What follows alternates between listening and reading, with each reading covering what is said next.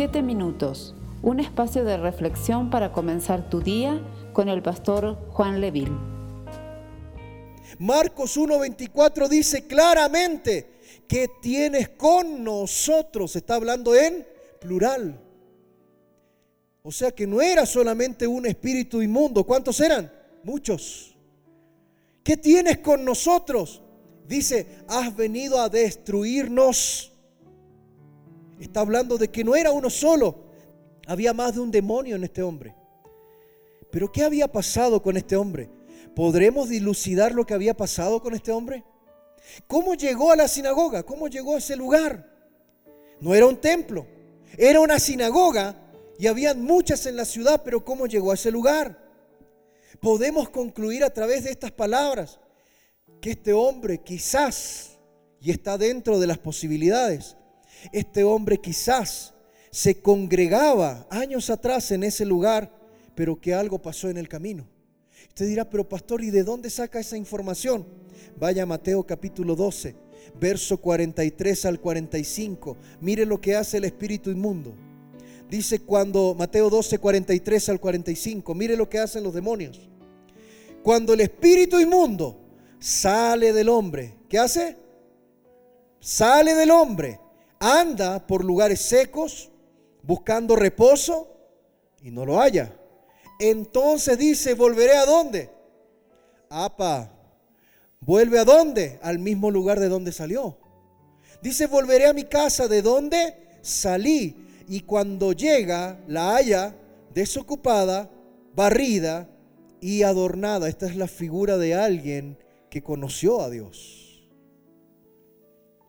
Porque cuando tú llegas a Cristo, el Señor lo que hace es desocupar la casa, sacar aquello que no está bien, limpiarla y después ¿qué hace? La adorna. Amén.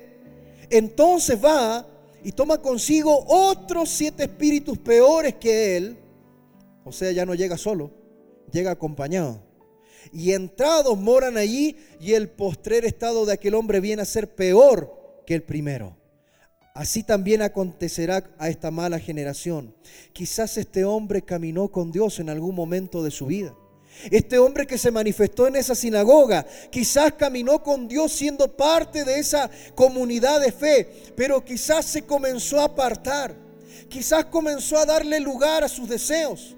Quizá comenzó a darle lugar a placeres y cayó en manos del enemigo. En algún momento de su historia, este hombre regresó a Dios, pero ciertamente volvió a dejarse tomar por el enemigo y esta vez su estado era mucho peor que el primero.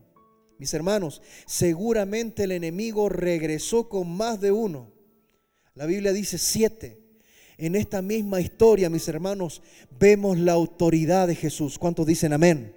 Vemos la autoridad de Jesús, pero también vemos algo preocupante. Vemos cómo una persona pierde su posición cuando se aleja de Dios. Una persona puede perder su posición cuando se aleja de Dios.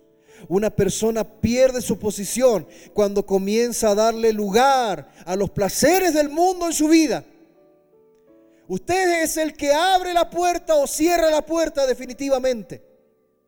Porque decidimos o caminar en el Señor o no caminar. Y después nos preguntamos por qué no tengo autoridad. Después nos preguntamos por qué falta autoridad. ¿Sabes por qué? Porque quizás está faltando santidad. Deberíamos estar tan, entre comillas, poseídos por Jesús. Amén.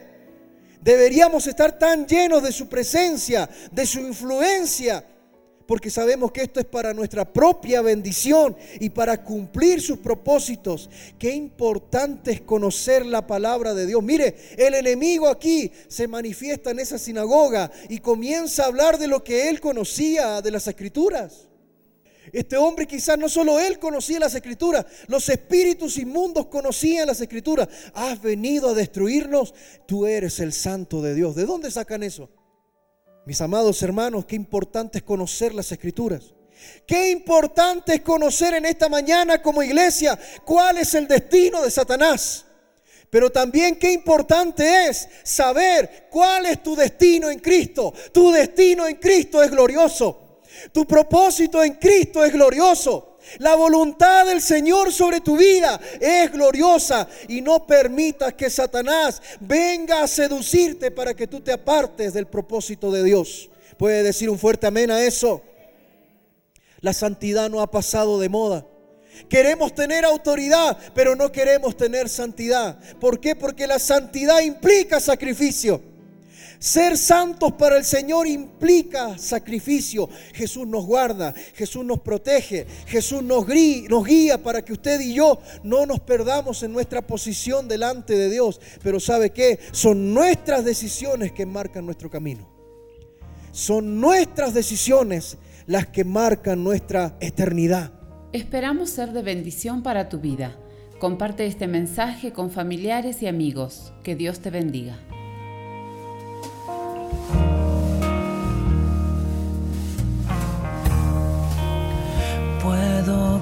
Confiar en ti.